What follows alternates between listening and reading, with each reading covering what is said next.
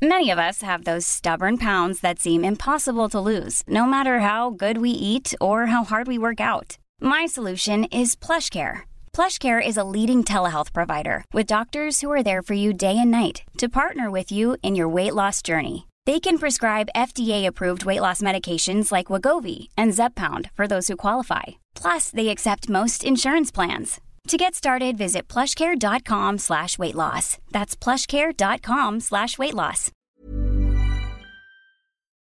Porque el mundo actual no se entendería sin la economía y los negocios.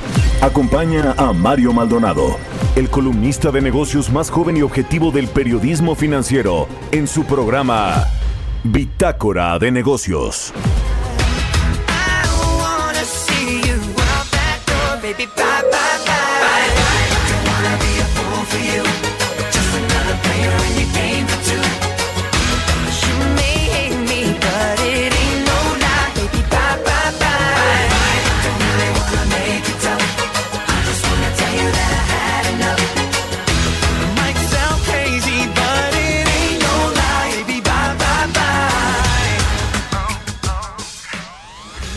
¿Qué tal? ¿Cómo están? Muy buenos días. Bienvenidos a Bitácora de Negocios. Yo soy Mario Maldonado y me da muchísimo gusto saludarlos en este jueves 5 de noviembre del 2020. Saludo con mucho gusto a todos los Bitácoras que nos escuchan por la 98.5 de FM aquí en la Ciudad de México, en Guadalajara, Jalisco por la 100.3 de FM y en Monterrey, Nuevo León por la 90.1 de FM. También al resto de las ciudades y estados que nos retransmiten en otras eh, pues en otras partes de la República Mexicana y quienes nos, nos siguen a través de la página heraldodemexico.com.mx. Ahí está el streaming de lo que sucede en la cabina de El Heraldo Radio.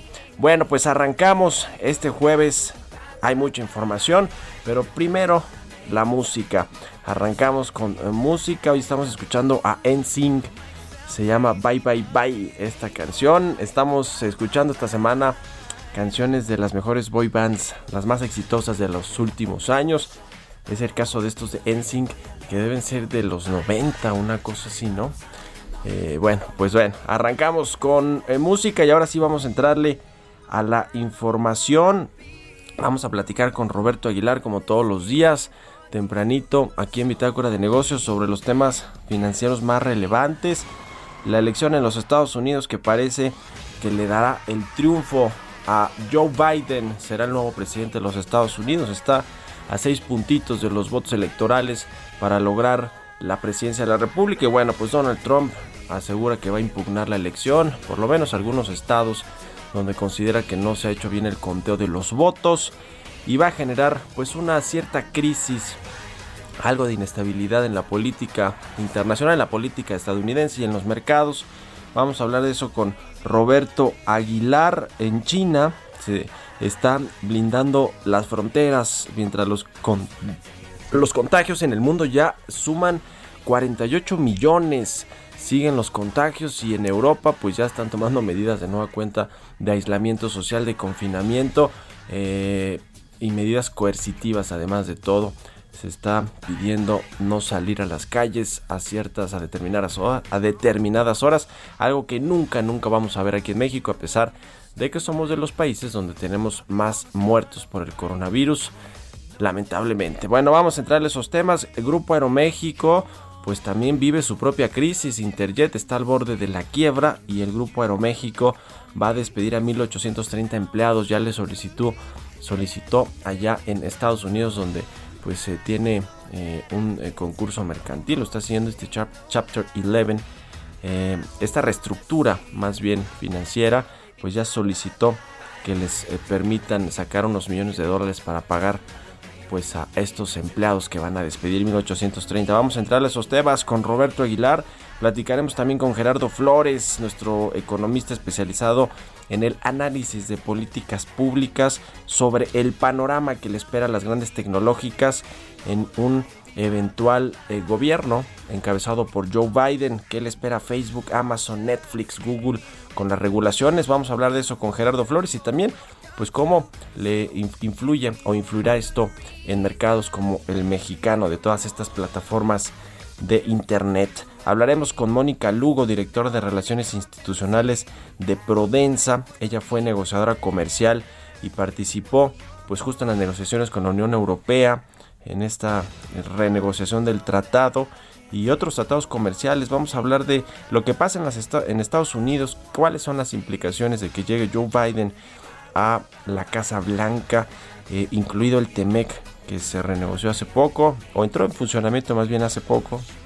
Cuáles son los aspectos políticos internos allá en Estados Unidos y la relación bilateral con México, que ahora es lo que tenemos que enfocarnos. Parece ser que Joe Biden ya inevitablemente va a ser el nuevo presidente de Estados Unidos.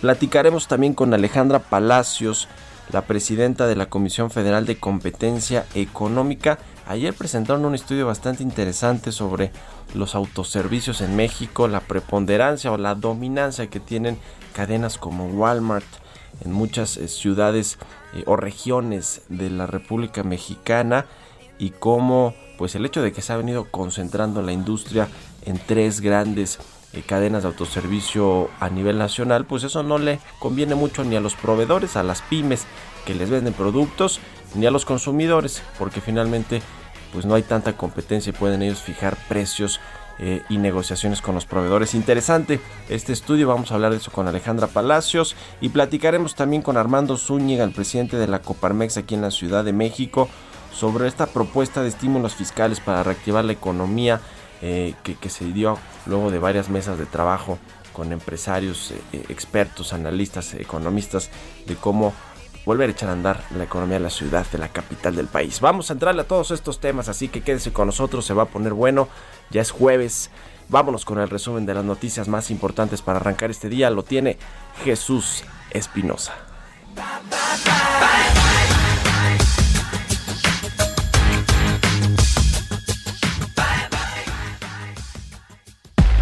El resumen. El Fondo Monetario Internacional recomendó a México priorizar el gasto público para promover el crecimiento sostenible, aumentar la inversión pública, abordar contundentemente la informalidad y revisar la estrategia de negocio de Pemex. Gerardo Esquivel, subgobernador del Banco de México, estimó que al cerrar el año la caída de la economía mexicana será menor a la estimada por el impacto de la pandemia del coronavirus ante la reactivación de actividades y el consumo. Su estimado de caída de la economía es de un rango de entre 8.5 y 9%. Durante su discurso en la inauguración virtual de la Semana Nacional de Educación Financiera, el secretario de Hacienda Arturo Herrera consideró que la iniciativa para reformar el sistema de pensiones plantea que más mexicanos tengan una pensión digna. Tiene diversos eh, objetivos esta. el más importante es garantizar que los mexicanos puedan tener acceso a una pensión digna al momento de terminar su vida laboral pero también tiene mecanismos muy importantes e implicaciones muy importantes para el sistema de ahorro y de inversión del país esta, esta, este, esta iniciativa podrá, mediante esta iniciativa se podrá lograr que el total de los ahorros en el país pasen del 17% a cerca del 40% en tan solo algunos años. El Banco de México consideró importante una mayor educación financiera para los servicios vía remota, que han sido una herramienta clave durante el distanciamiento social ante la pandemia de COVID-19 y para abatir la pobreza. Abraham Vela, presidente de la Comisión Nacional del Sistema de Ahorro para el Retiro, consideró que es correcto establecer un tope gradual a las comisiones que cobran las AFORES por el manejo de los recursos de los trabajadores, el cual podría iniciar con un cobro de 0.84% en 2021 hasta llegar a 0.75% en 2024. Bitácora de negocios en El Heraldo Radio. El editorial.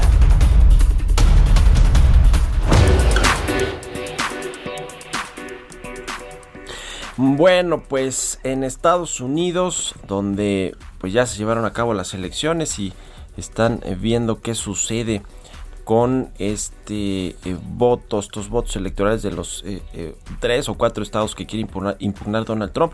Bueno, pues en México otra historia que cruza con los Estados Unidos porque allá está el ex secretario de Hacienda y ex canciller mexicano Luis Videgaray. Usted sabe que trabaja en el MIT, en el Instituto Tecnológico de Massachusetts.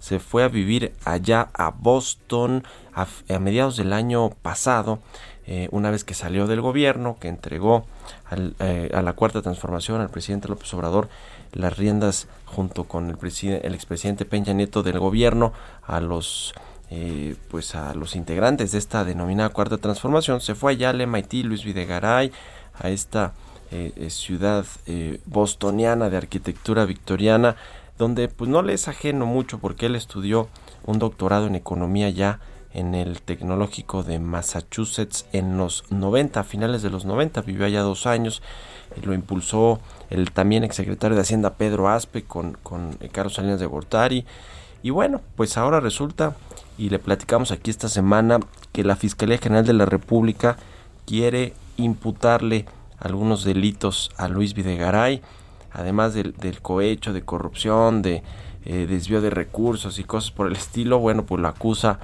de traición a la patria, así, así tal cual. Y bueno, pues ¿qué pasa con Luis Videgaray? Pues que ahora que Jared Kushner, el yerno de Donald Trump, pues va de salida de la Casa Blanca, del gobierno de los Estados Unidos, pues se pone más dura la cosa. Yo escribo hoy en mi columna de la Universal que se pone más fuerte y más crudo el invierno en Boston, que de por sí pues alcanza temperaturas de 0 grados o de menos 15 entre enero y febrero, pues ese invierno así de crudo lo va a vivir Luis Videgaray si es que se mantiene en los Estados Unidos. Y bueno, pues una vez que ya no tenga la protección de Jared Kushner como eh, pues eh, hombre fuerte del presidente Donald Trump y con estas estos intentos de la fiscalía y del gobierno mexicano de girarle una orden de aprehensión, pues qué va a hacer el exsecretario de Hacienda, el otrora poderoso exsecretario de Hacienda y ex canciller mexicano, pues eso está por verse, ya estaremos viendo si el gobierno efectivamente puede girar esta orden de aprehensión y efectivamente lo trae a declarar aquí a México, como ayer dice el presidente López Obrador, que venga a declarar el que dan, el que nada debe, nada teme. En fin, pues ahí está. Esto se cruza, por supuesto, con el juicio de Emilio Lozoya, que estudió ahí enfrentito de donde despacha Luis Videgaray en el MIT en Boston, en la Universidad de Harvard. Allí estudió también eh, eh, su némesis Emilio Lozoya. ¿Usted qué opina? Escríbame a mi cuenta de Twitter, arroba Mario Mal, a la cuenta arroba Heraldo de México, 6 con 13 minutos. Vámonos con los mercados. Economía y mercados. Roberto Aguilar ya está listo para darnos toda la información financiera. Mi querido Robert, ¿cómo te va? Muy buenos días. ¿Qué tal Mario? ¿Cómo estás? Muy buenos días. Te saludo a ti y a todos los amigos que hacen favor de escucharnos. Pues fíjate que las bolsas de Europa y Asia están subiendo o subían mientras el candidato demócrata John Biden se acerca más a la Casa Blanca. También se da el anuncio de nuevos estímulos económicos por parte del Banco de Inglaterra. Y bueno, las bolsas de Estados Unidos subieron desde ayer por la expectativa de que un Congreso dividido que así va a salir, será difícil prolongar o promulgar cambios importantes en las políticas. Y hoy los futuros de las bolsas estadounidenses, pues con un avance mayor a 1%, de hecho el Nasdaq está más de 2% eh, eh, pues subiendo los futuros. Y fíjate que por mientras está esta celebración y los pataleos del presidente todavía Donald Trump, China anunció que ya prohibió la entrada de visitantes no chinos de Reino Unido, Bélgica y Filipinas y exigió a los viajeros de Estados Unidos, Francia y Alemania que presenten resultados de pruebas de salud adicionales. Y esto sería, Mario, pues ya la primera eh, decisión que un país hace para restringir sus fronteras con este tema de los, de los contagios que como eh, han subido rápidamente en los últimos días, ya llegamos ya superamos 48 millones, Mario, a nivel mundial y los decesos pues se mantienen todavía relativamente estables en 1.2 millones de decesos en el mundo desafortunadamente. Bueno, hoy también, Mario, se va a dar a conocer el, eh, el, futuro de la política monetaria en Estados Unidos.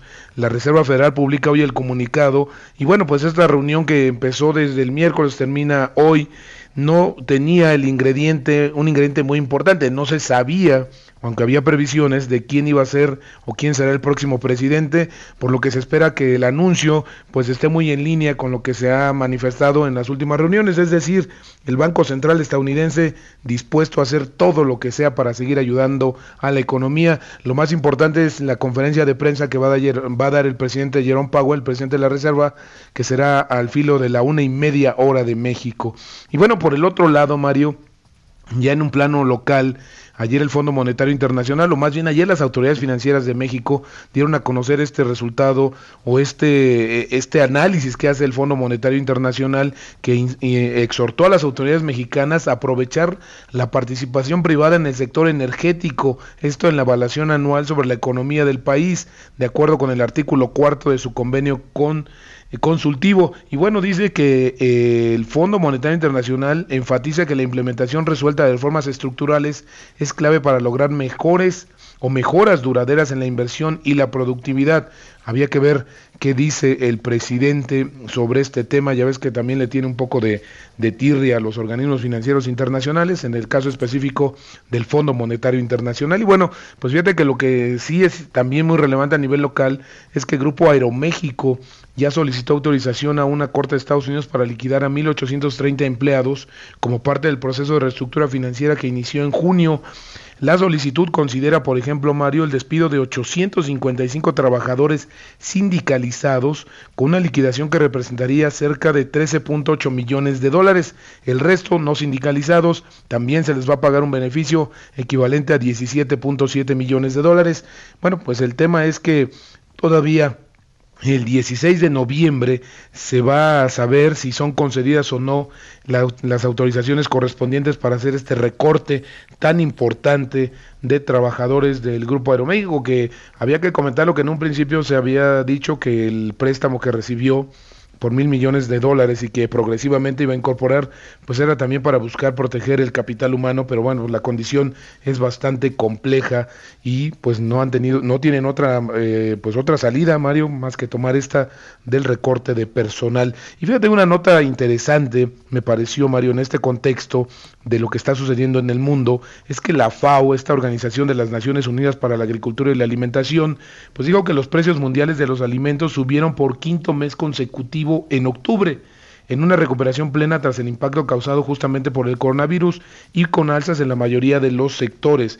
Interesante porque este, este, la FAO tiene un índice que mide una canasta de cereales, oleaginosas, productos lácteos, carnes y azúcar, que bueno, pues está en su máximo desde enero y también interesante que además esto, de este incremento de precios, pues la FAO está diciendo que va a alcanzar la producción o, la- o las cosechas un récord anual en 2020, es decir, estamos viendo mayor oferta en los mercados, sin embargo, pues los precios se están recuperando o están subiendo. Así es que una contradicción interesante que esto también podría tener efectos ya a nivel de los bolsillos de los habitantes de todo el mundo y bueno, también ver que México es deficitario en mucho de lo que consumimos en este país. Y bueno, Mario, una frase que creo que es interesante de cara a lo que está sucediendo ahora con el nuevo, pues prácticamente ya la- el triunfo de Joe Biden, es que el pesimista se queja del viento, el optimista espera que cambie y el realista ajusta las velas. Esto lo dijo William George Ward y es importante porque, bueno, pues ahora llega un nuevo gobierno, había que ajustar las velas justamente a esto. Sin embargo, fíjate que la apuesta de Wall Street, como decíamos eh, antes, Mario, es que no haya cambios. Un Congreso dividido podría ser muy complicado para instrumentar algunos cambios y también borrar la amenaza o el fantasma de la amenaza del incremento de, de impuestos que Joe Biden mencionó durante su campaña. Y el tipo de cambio, Mario, cotizando en estos momentos en 2071, en lo que va del mes ya tenemos una ganancia de más del 2% y si vemos los últimos seis meses, Mario, pues ha ganado más de 13% nuestra moneda. Así es que estable y ganando, pero no necesariamente por lo que sucede en México, sino más, más bien, como yo decía, bailando al, al ritmo del dólar en el mundo.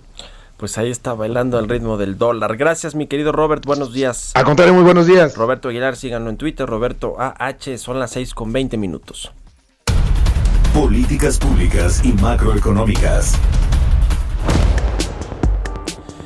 Bueno, pues como todos los jueves ya está Gerardo Flores en la línea telefónica, nuestro experto en temas de análisis de políticas públicas, telecomunicaciones, economía. ¿Cómo estás, mi querido Gerardo? Muy bien, Mario, muy buenos días para ti y todo el auditorio. Con gusto de saludarte. Pues cómo le va a ir a las grandes tecnológicas en el gobierno que va a encabezar muy, muy probablemente Joe Biden los próximos cuatro años allá en los Estados Unidos. Pues mira, eh, pareciera ahorita que es un poco incierto el, el- el futuro para la- las grandes tecnológicas, sobre todo si tomamos en cuenta lo que ocurrió ayer en la bolsa, ¿no? Eh, no sé si viste que eh, aumentaron en, en su valor de mercado todas juntas eh, en un solo día, o sea, el día de ayer cerca de 300 mil millones de dólares, ¿no? Estamos hablando de pues de Amazon, de Facebook, de Google, de Apple, de Netflix, que en conjunto ayer eh, obtuvieron este, un incremento en su valor de mercado por cotización, la cotización de sus acciones, eh, como te decía, en arriba de 300 mil millones de dólares. Sin embargo, bueno, eso parecería que eh, habla de un futuro promisorio y por ello la reacción en la bolsa, ¿no? Sin embargo, eh, pues hay hay señales que apuntan a que pues tendrían un escenario más complicado bajo una administración encabezada por un presidente demócrata, en este caso Joe Biden, eh, pues porque son los demócratas quienes han eh, impulsado medidas. Eh, tan solo ahora en octubre en el Congreso de Estados Unidos se emitió un reporte en materia de competencia con relación a, los mercados digitales, que básicamente apunta a, un eh, escenario complicado para estas grandes tecnológicas, porque incluso se habla de la posibilidad de, medidas, por ejemplo, de para separar empresas, ¿no? Eh, en este caso, en el Senado de Estados Unidos, pues hay una senadora con mucho poder que trae en la mira a estas empresas o a estos grupos, que es la senadora Elizabeth Warren, eh, y pues con un si bien es probable que los demócratas no se hagan del control del Senado, eh, pues sí va a haber una, un partido demócrata muy fortalecido en el Senado y es probable que pues se, adopten medidas, eh, pues pareciera que, que, puedan ser este, complicadas, ¿no? Para, para estas empresas. Eh, y tan solo hace unos días el propio Biden decía que no era justo que una familia norteamericana pagara más en, impuestos sobre los ingresos que por ejemplo Netflix eh, eh, como los impuestos que se supone que paga Netflix no entonces esto te habla de que pues algo traen en la mira. Eh, Biden particularmente no se ha caracterizado por meterse al mundo de la tecnología pero pues su entorno su entorno pues lo que nos dice es que pues que sí parecería que que podrían tenerle digamos, eh, o establecerle medidas eh, complicadas, en algunos casos hasta de, separación de alguna de las empresas, ¿no? Pues sí, sí, sí, sí, se va a poner más fuerte la regulación para estas empresas tecnológicas. Oye, y en México, ¿qué, qué ves eh, en esta, con este triunfo de Joe Biden? En un minutito, mi querido Gerardo. Pues para México yo lo que veo es este quizá un entorno un poquito más complicado en la parte del Temec porque pues te acordarás que los, demócratas son los que impulsaron esta parte de la renegociación que se hizo en la parte laboral.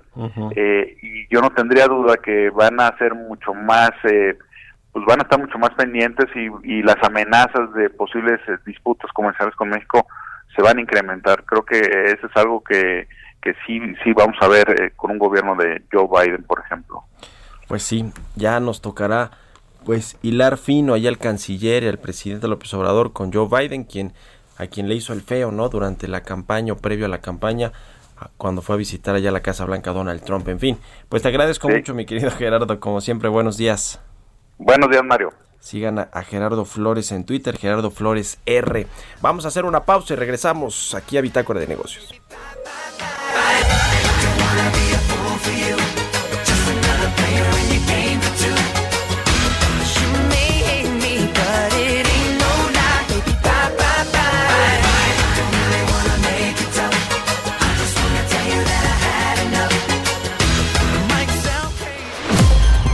Continuamos en un momento con la información más relevante del mundo financiero en Bitácora de Negocios con Mario Maldonado. Regresamos. Heraldo Radio. Heraldo Radio, la H que sí suena y ahora también se escucha. Estamos de vuelta en Bitácora de Negocios con Mario Maldonado. Entrevista.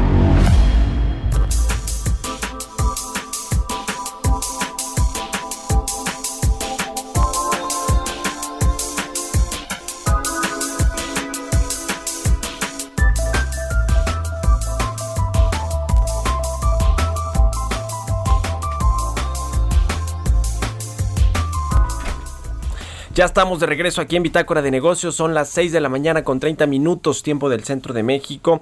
Le decía que vamos a platicar con Mónica Lugo, directora de Relaciones Institucionales de Prodensa. Ella fue eh, pues negociadora comercial, estuvo participando en varias negociaciones comerciales, por ejemplo, con la Unión Europea y otros tratados. Eh, Mónica, ¿cómo estás? Muy buenos días. Hola Mario, muy buenos días. Un saludo a ti y a tu auditorio. Oye, a ver, de bote pronto, primero quiero preguntarte sobre las elecciones en los Estados Unidos. Todo parece indicar que va a ser Joe Biden el nuevo presidente. Eh, ¿qué, ¿Qué esperamos en México en la relación bilateral, la relación comercial con el eh, recientemente implementado TEMEC? Pues eh, sí, ahorita está eh, justamente eh, muy, cer muy eh, cercana la, la votación, pero como bien dices, es casi un hecho que va a quedar Joe Biden. Entonces, definitivamente aquí México tiene que trabajar de la mano con Estados Unidos. Tenemos que, eh, pues, posicionarnos frente a ellos y hacer que trabaje Estados Unidos con eh, incursión en el resto del mundo. Si bien sabes, eh, Trump fue completamente nacionalista y se salió de eh, importantes tratados comerciales como el Acuerdo de París, el CTPP.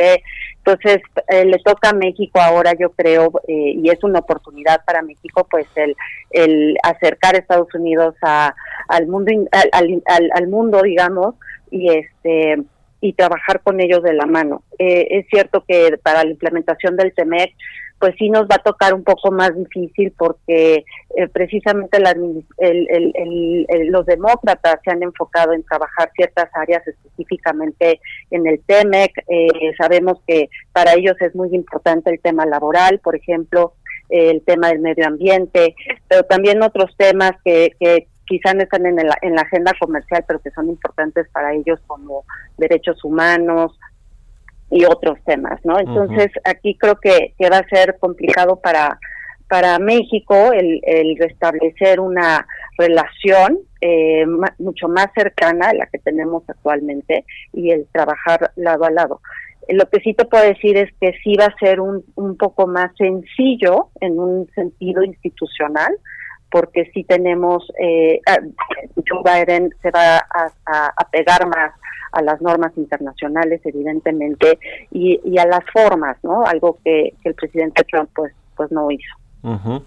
Con Donald Trump, si bien pues ya sabíamos cómo se manejaba con respecto a la política exterior y a las políticas comerciales con estas amenazas de poner aranceles pues a prácticamente todos los productos, la guerra comercial que tiene con China, pues finalmente eh, también eh, eh, Donald Trump había sido duro, ¿no? En cuanto a intercambiar cosas de asuntos migratorios, de seguridad eh, fronteriza y con esta especie de tercer país seguro en el que se ha convertido México y a cambio de no poner aranceles, ¿no? Es decir, no- no- nos había hecho ahí unos, unos trueques medio raros Donald Trump que aceptamos aquí en México y con Joe Biden, si, bien se prevé que los demócratas eh, pues eh, nos pongan presión ahí quizá en, en renegociar o en que hacer cumplir al pie de la letra el tratado eh, eh, de libre comercio, pues eh, por lo menos vamos a tener más certeza de, de lo que viene, ¿no? Que con Donald Trump. O, o tú de plano eh, crees que con Joe Biden nos va a ir mucho peor que lo que ya nos ha ido con Donald Trump en materia comercial. No, bueno, o sea, no- yo no creo que Biden vaya a buscar la renegociación del tratado, eso es un hecho.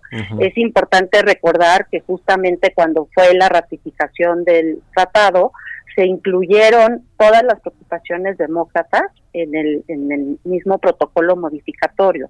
Entonces se, se hicieron, digamos, mucho más eh, eh, específicas las, la- las disposiciones respecto a, al, al- trabajo, por ejemplo, se cambiaron algunas eh, disposiciones en materia laboral, se atendieron, o sea, todas las preocupaciones que tenían los demócratas se incluyeron en la renegociación del, del tratado justamente para que se aprobara.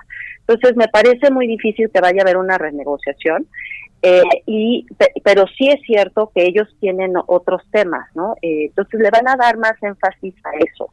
Me parece que vamos a la mejor a tener un poco más de casos en materia laboral.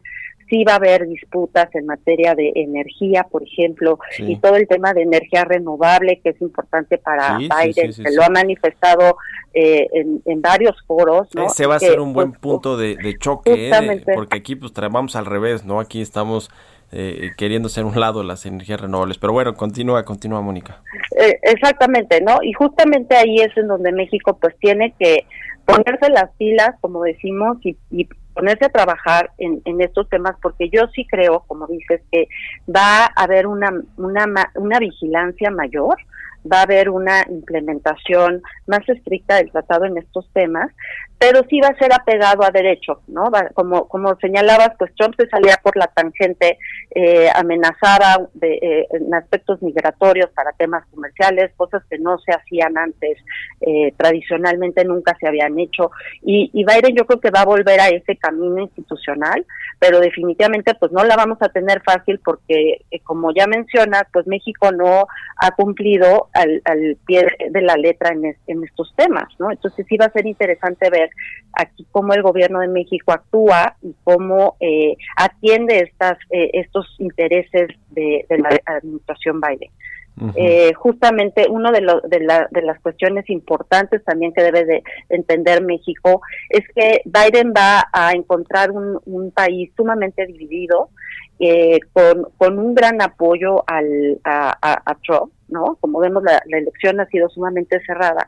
Y aquí justamente el atender estas eh, diferencias, digamos, y estos intereses que vienen de la parte de Trump, eh, va a ser fundamental para Biden. Entonces, yo sí creo que vamos a seguir viendo un nacionalismo económico, por ejemplo, el, el, el hecho de Make America Great Again, por ejemplo, que va a seguir, que, que para Estados Unidos, para los seguidores de Trump es algo fundamental, pues Biden los va- lo, va, lo va a tener que atender. Entonces, digamos, no va a usar ese mismo lema, pero sí va a buscar el, el, el tener este tipo de eh, incentivos para que las empresas estadounidenses se, se, se mantengan en Estados Unidos, que eh, se busque un acuerdo con China, por ejemplo, y que se atiendan todos estos temas que quedan pues todavía muy sensibles y muy muy evidentes en, en, la sociedad de Estados Unidos, ¿no? Mónica, ¿cómo eh, se beneficia México de lo que está sucediendo en el mundo con toda esta recomposición de las cadenas de producción a nivel mundial? Hay muchas empresas que ya no quieren pues tener eh, sus cadenas de producción 100% en países como China o en otros países de Asia, precisamente pues porque ahí fue el epicentro de esta crisis epidemiológica y se vieron pues afectados, ¿no? Con las fábricas y el cierre de las fábricas. En México, con este nuevo, o Temec, o ya no tan nuevo, pero con este nuevo acuerdo comercial con Estados Unidos, eh, ¿cómo, ¿cómo se ve en los próximos meses y años con respecto a la atracción de inversión extranjera y de relaciones comerciales con Estados Unidos y con otros países del mundo? Pues eh, para mí, yo creo que estamos en un momento clave, ¿no? Como bien señalas, México eh, tiene una posición geoestratégica eh, muy particular. No solamente somos el vecino de, de la potencia mundial, eh, eh, Estados Unidos, obviamente, pero también tenemos una red de tratados comerciales que nos abren la puerta con el resto del mundo. Tenemos tratados eh, con Europa, eh, eh, con América Latina y con Asia, ¿no? Entonces, aquí México tiene, tenemos que saber posicionarnos, aprovechar esta, este contexto actual. Los países van a buscar eh, proveedores más cercanos, digamos, con más fácil acceso. Entonces, aquí México sí tiene que tomar ventaja definitivamente de, esta oportunidad y, y, y vendernos, ¿no? Básicamente como un punto de atracción de inversión. Eh, tenemos eh, no solamente, tenemos ya mucha experiencia además con Estados Unidos haciendo negocios con ellos. Entonces ahí es, es sumamente importante que no es solamente una, un aspecto eh, eh, geopolítico que somos sus vecinos, sino que sabemos cómo hacer las cosas con Estados Unidos. Eh, tenemos una gran eh, fuente laboral, ¿no? De- que está capacitada, que puede eh, proveer eh, no solamente en cuestión de mano de obra intensiva, sino también ya un poco más avanzada, que puede poner un valor agregado eh, mucho más avanzado eh, en, en ciertos sectores, ¿no? Como lo, lo sabemos, en, el sector automotriz, aeroespacial, pero también hay oportunidades para otros sectores, ¿no? En el sector médico, que definitivamente va a seguir siendo un sector que se va a seguir desarrollando y que va a adoptar pues nuevas tecnologías. Y aquí México es en donde pues tiene que, que dar esta, esta oferta de valor para pues el, el resto del mundo. Yo creo que sí tenemos esta posibilidad y aquí pues eh, te digo, no solamente el tema de, de de tener el TEMEX, sino que tenemos otras ot- otra red de tratados eh, que es muy importante.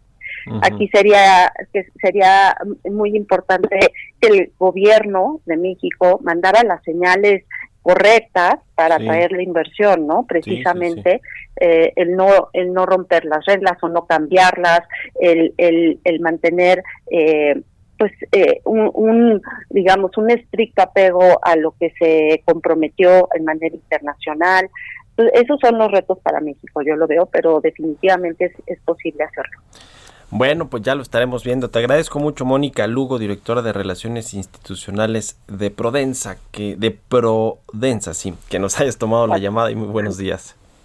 gracias muy buenos días Mario estés muy bien, 6 con 41 minutos. Vamos a otra entrevista. Mario Maldonado en Bitácora de Negocios. Bueno, la Comisión Federal de Competencia Económica publicó un estudio bastante interesante eh, sobre el comercio en el canal moderno, el comercio al menudeo en el canal moderno de alimentos y bebidas. Eh, identificó la COFESE la necesidad de facilitar pues, la entrada a nuevos competidores a estos mercados. Estamos hablando de el sector de los supermercados, hipermercados, eh, bodegas y demás. Ahorita voy a preguntarle a la eh, comisionada presidenta de la COFESE, Alejandra Palacios, si también tiene que ver con las tiendas de conveniencia, que esas sí están eh, por todos lados y hay pues una, una líder muy grande con mucha influencia. ¿Cómo estás, Alejandra Palacios, comisionada presidenta de la COFESE? Gracias por tomarnos la llamada. ¿Cómo estás, Mario? Cuéntanos, por favor, de este estudio que hicieron en el sector eh, comercial al menudeo, en el, en el sector moderno. Cuéntanos cuáles fueron los, los hallazgos. Sí, bueno, sobre todo nos referimos a las grandes tiendas de autoservicio en los formatos que ya mencionabas tú, bodegas, supermercados, hipermercados y eh, megamercados, que son estas como enormes tiendas de bodega. Y bueno, ahí lo que vemos es que en las distintas localidades que hay en el país, en 10% de ellas lo que hay es presencia solamente de una cadena de autoservicio, en su mayoría Walmart, y en 15% de ellas hay solamente dos. Y solamente en algunas zonas del país vemos que se enfrentan unas cadenas de autoservicio con otras. Y luego también, eh, básicamente, Walmart, Soriana y en menor medida Chedraui tienen presencia nacional todas las demás cadenas de autoservicio que encontramos son regionales. Lo que quiere decir es que a estas pequeñas cadenas les está costando mucho trabajo crecer. ¿Y por qué les cresta, por les cuesta crecer y por qué hay esta concentración de mercado? Pues en parte porque la tramitología en los estados y en los municipios eh, realmente complica que haya eh, la, la posibilidad de instalar más tiendas de autoservicio y eh, según datos de este, de este estudio, te puede llegar a costar hasta 650 mil pesos los trámites. Eso sin contar en, en cuenta el, el promedio de tiempo que eh, te sacas en sacar estos trámites, ¿no? Y bueno, 653 mil pesos no los puede pagar cualquier empresa. Entonces son las mismas grandes empresas que tienen los equipos legales y financieros que pueden pagar estos costos y bueno, eso a su vez hace que sean ellas las que pueden ir creciendo en el mercado y esto va generando concentración. Y luego esta concentración de mercado a su vez otorga a estas grandes tiendas de autoservicio el poder de compra que provoca en algunos de sus proveedores, sobre todo los de mayor tamaño, pues costos imprevistos y les transfieren riesgos de las cosas que no venden de sus productos y eso sí tiene un impacto en, en, los pequeños eh, proveedores mexicanos. El sector de los autoservicios en los últimos 10, 15 años tal vez se ha venido concentrando, ha habido, ha, eh, han habido adquisiciones, fusiones y adquisiciones y esto me imagino pues ha hecho que se concentre también el mercado. Eh, hay tres cadenas de autoservicios con presencia nacional, Walmart, Soriana y Chedraui, Chedraui en menor medida, y una de estas que es Walmart, que es la líder y que la vemos en todos lados con diferentes formatos, eh, ustedes dicen en el 87% de las áreas de, de influencia, eh, pues tiene esta marca de Walmart con sus diferentes marcas o formatos, pues una preponderancia, ¿no? Una eh, participación muy alta. ¿Cuál es el caso específico de esta eh, cadena, eh, Alejandra? El dato correcto, Mario, es que en donde solamente hay una, en el 87% de los casos es de Walmart. Ok. Solo hay Entonces, una tienda, digamos, ¿no? está más extendida que en el que en el resto del país. Tiene una participación de mercado de alrededor del 40% Ujú. y su participación de mercado es prácticamente el doble de su segundo competidor. Y entonces, bueno, pues sí, tiene concentración, tiene concentración de mercado. Y digamos, más allá de Walmart, los que tienen más presencia, o sea, Walmart y otros, este, pues sí tienen poder de compra para realizar prácticas comerciales que provocan en sus proveedores de menor tamaño este costos imprevistos, como por ejemplo pérdidas de artículos después de la entrega o errores en los pronósticos de venta, muchas veces se los regresan a los proveedores como si fueran situaciones atribuibles, atribuibles de ellos, perdón, cuando en realidad son situaciones atribuibles a las tiendas. Y en varios países del mundo, en muchos, lo que hay para que no haya este abuso son códigos de prácticas comerciales competitivos en donde las tiendas de autobasto y estos pequeños proveedores ponen ciertas reglas de comportamiento. Y en México este código existe, pero la verdad es un código muy menguado porque no se monitorea su uso, no hay sanciones y los mecanismos de solución de controversia en real- realmente no existen y algunas prácticas que afectan de manera importante a los proveedores no son parte de este código. Entonces, una de las recomendaciones es que vale mucho la pena revisar este código de prácticas comerciales para, para que haya una simetría entre la relación de estas grandes cadenas de, de autoservicio y, digamos, en general los grandes compradores y los pequeños proveedores del país. Esta concentración del mercado, esta, eh, eh, digamos, fuerza que tienen las tres grandes cadenas de autoservicios, hace que pues puedan presionar, como ya nos decía, a los, a los proveedores de alguna manera para que les den eh, más barato eh, o, incluso concentrarlos, ¿no? Es decir, que no les vendan a la competencia y demás, pero también tiene que ver ya con los productos al consumidor final. Hay un efecto hacia el, el cliente final, Alejandra. Mira, lo que vemos es que estas grandes cadenas de autoservicio y también las tiendas que conveniencia, de conveniencia que señalas tienen esquemas muy modernos de operación. Es decir, tienen sistemas de logística muy bien puestos, sistemas de almacenamiento, muy claro, eh, tienen una cosa que se llama series, que son centros regionales en donde ahí reciben los productos y luego a través de esos series los reparten. Tienen posibilidades este, financieras y tecnológicas para administrar bien los productos. Entonces, en general, tienen la posibilidad de operar más barato que una barrotería de la esquina. Y sin embargo, no está claro, y así está documentado en el estudio, que estas tiendas de autoservicio vendan más barato que el pequeño comercio minorista. Entonces, ¿a quién se le está yendo esta ganancia en eficiencia? En la medida en que hay competencia, esas ganancias en eficiencia se traducen en mejores precios para los consumidores. Entonces, lo que necesitamos es que pueda haber aún más tiendas de autoservicio de las que hay, para que entre tiendas de autoservicio compiten y los consumidores podamos tener precios más baratos. Pues muy interesante este estudio del comercio al menudeo de alimentos y bebidas, el canal moderno que además es el que sí paga impuestos y el que pues está de alguna manera más regulado que el, que el, el comercio informal. Te agradezco mucho Alejandra Palacios, comisionada presidenta de la COFESE, por tomarnos la llamada. A ti, Mario, gracias por el interés en el trabajo de la comisión. Historias empresariales. Bueno, pues en esta carrera por la vacuna de el contra el coronavirus, AstraZeneca, esta farmacéutica británica, y Oxford, eh, la Universidad de Oxford, retrasaron ya la entrega de vacunas contra el COVID-19. ¿Qué significa esto y cuáles fueron las razones? Nos platica Giovanna Torres. La posible vacuna contra el COVID-19 de AstraZeneca Oxford tiene un atraso en calendario para su entrega en Gran Bretaña, pues tan solo recibirá 4 millones de dosis este año de las 30 millones que se habían estimado para septiembre. Gran Bretaña llegó en mayo a un acuerdo por 100 millones de dosis de la vacuna. Sin embargo, la directora del programa de adquisiciones de vacuna del Reino Unido, Kate Brickman, dijo que no se había logrado el objetivo acordado en un principio. El investigador jefe del ensayo de vacuna de Oxford, Andrew Pollard, dijo a los legisladores británicos que probablemente este año se establecería si la vacuna funciona o no, después de lo cual los reguladores deberán revisar cuidadosamente los datos y luego tomar una decisión política sobre quién debería recibirla. Hasta el momento, hay más de 200 candidatas en desarrollo y la vacuna que está siendo desarrollada por Oxford y con licencia para la farmacéutica AstraZeneca se considera una de las pioneras. Sin embargo, no se pierden las miras de un posible lanzamiento de la vacuna a finales de diciembre o principios del 2021. Para Bitácora de Negocios, Giovanna Torres.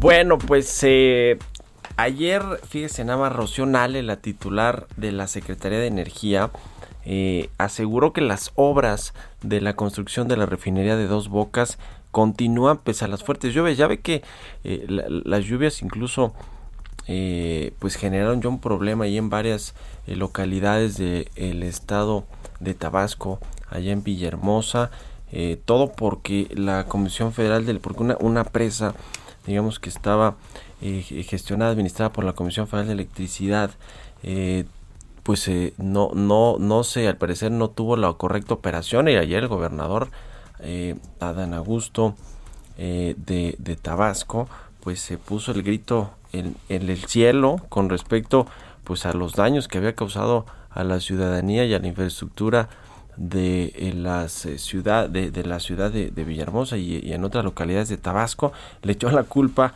definitivamente a Manuel Barlet eh, de la Comisión Federal de Electricidad a Dan Augusto López el gobernador y bueno pues a ver qué responde la CFE que no ha, no ha dicho mucho pero bueno pues ahí lo cierto es que llueve muchísimo en Tabasco y eso ha generado problemas a la refinería de Dos Bocas, ha generado inundaciones, aunque Rocionale pues han dicho ha dicho que no son eh, digamos eh, de gran peligro para que continúe la obra, la construcción de esta refinería.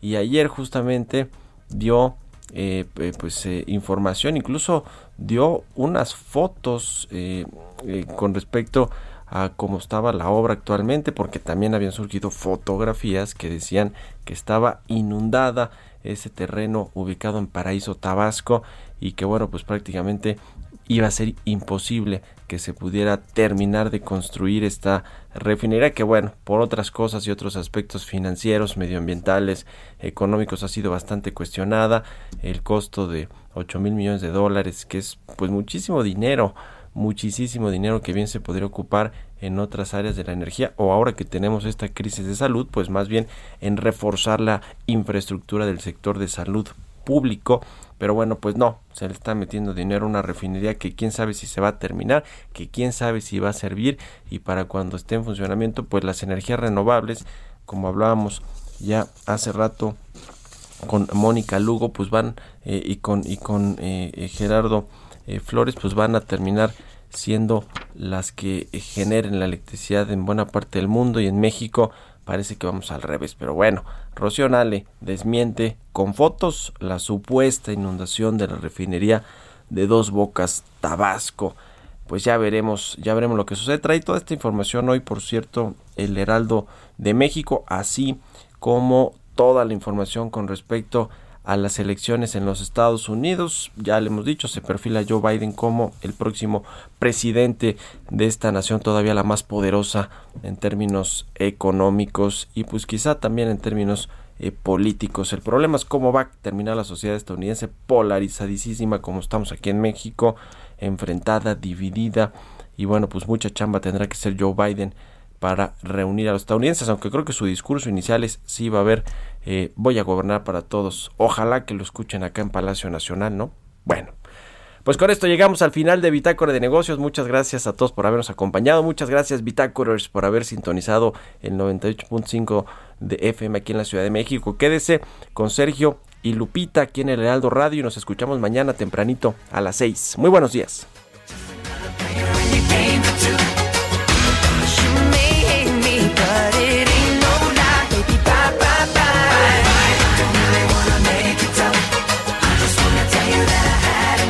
Esto fue Bitácora de Negocios con Mario Maldonado, donde la H suena y ahora también se escucha. Una estación de Heraldo Media Group. Planning for your next trip? Elevate your travel style with Quince. Quince has all the jet setting essentials you'll want for your next getaway, like European linen, premium luggage options, buttery soft Italian leather bags, and so much more. And it's all priced at 50 to 80% less than similar brands. Plus, Quince only works with factories that use safe and ethical manufacturing practices. Pack your bags with high-quality essentials you'll be wearing for vacations to come with Quince. Go to quince.com slash trip for free shipping and 365-day returns.